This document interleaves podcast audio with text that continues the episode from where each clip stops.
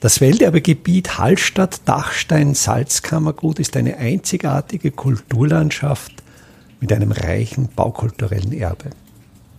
Mein Name ist Friedrich Idam und ich stelle Ihnen in jeder Episode einen neuen Aspekt unseres Welterbes vor.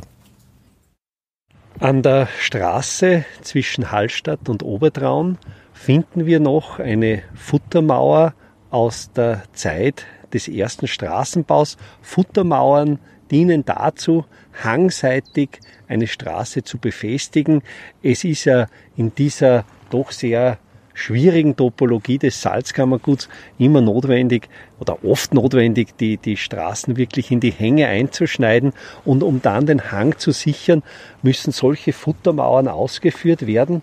Wir stehen hier vor einem Quadermauerwerk und sehen die noch größtenteils erhaltene Tafel der Bauunternehmung Schratz und Sohn aus Urfa in Linz, welche diese Mauer als Teil der Straße im Jahr 1901 errichtet haben.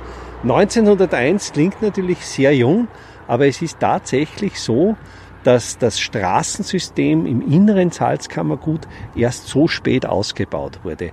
Wenn wir weiter zurückgehen in die 1720er Jahre, gab es im Salzkammergut eigentlich nur eine einzige gut ausgebaute Straße und das war die Straße von der Salzburger Landesgrenze, von der Wacht weg hin bis zum Böttchenpass. Das heißt, quer durchs oberösterreichische Salzkammergut von der Salzburger zur steirischen Landesgrenze.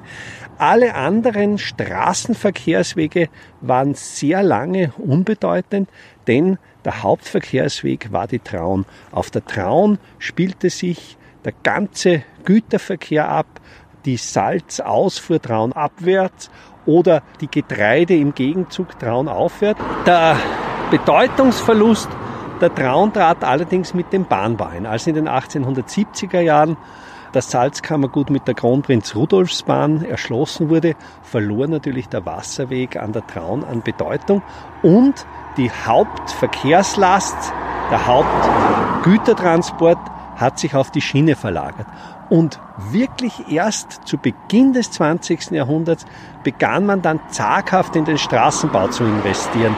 Das heißt, bis zum Beginn des 20. Jahrhunderts gab es zum Beispiel von der Großer Mühle nach Hallstatt oder von Hallstatt nach Obertraun nur Saumpfade und diese Futtermauer, vor der wir stehen, die aus Quadern aus, aus Böttchenkalk gefertigt sind, ist ein erstes Zeichen dafür, für den angehenden Straßenbau. Genauso aus dieser Zeit, aus den äh, späten 1890er Jahren, stammt in Hallstatt die Seestraße. Ursprünglich war die einzige Landverbindung im Ortszentrum von Hallstatt der obere Weg, ein schmaler Fußweg, der heute auch immer noch besteht. Beim Bau der Seestraße wurden fünf Häuser demoliert, um eben den Platz für diese Halbbrücke zu gewinnen, denn einerseits auf dem hangseitigen Bereich liegt ja die Seestraße noch auf dem Felsen auf, im seeseitigen Bereich ist sie auf, auf Pfähle gestützt, also man spricht hier von einer sogenannten Halbbrücke.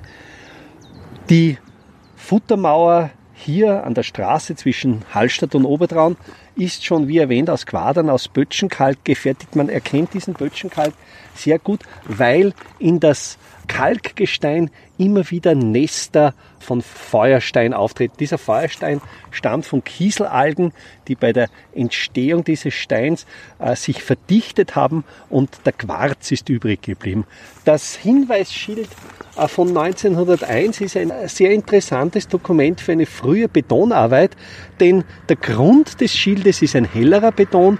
Die Buchstaben, welche leider teilweise schon verwittert sind, sind ein dunklerer Beton. Also es wurde offenkundig in die Form im Bereich der Buchstaben zuerst ein dunklerer Beton eingebracht und dann als Grund, als Basis dieses Schildes ein hellerer Beton. Und es ist uns hier einfach ein, ein, kleiner Hinweis, ein kleines Denkmal über die damalige Zeit des Straßenbaus erhalten geblieben. Und erst in der Mitte des 20. Jahrhunderts ist dann die Verkehrserschließung über die Straße im Salzkammergut wirklich zur Hauptverkehrserschließung geworden.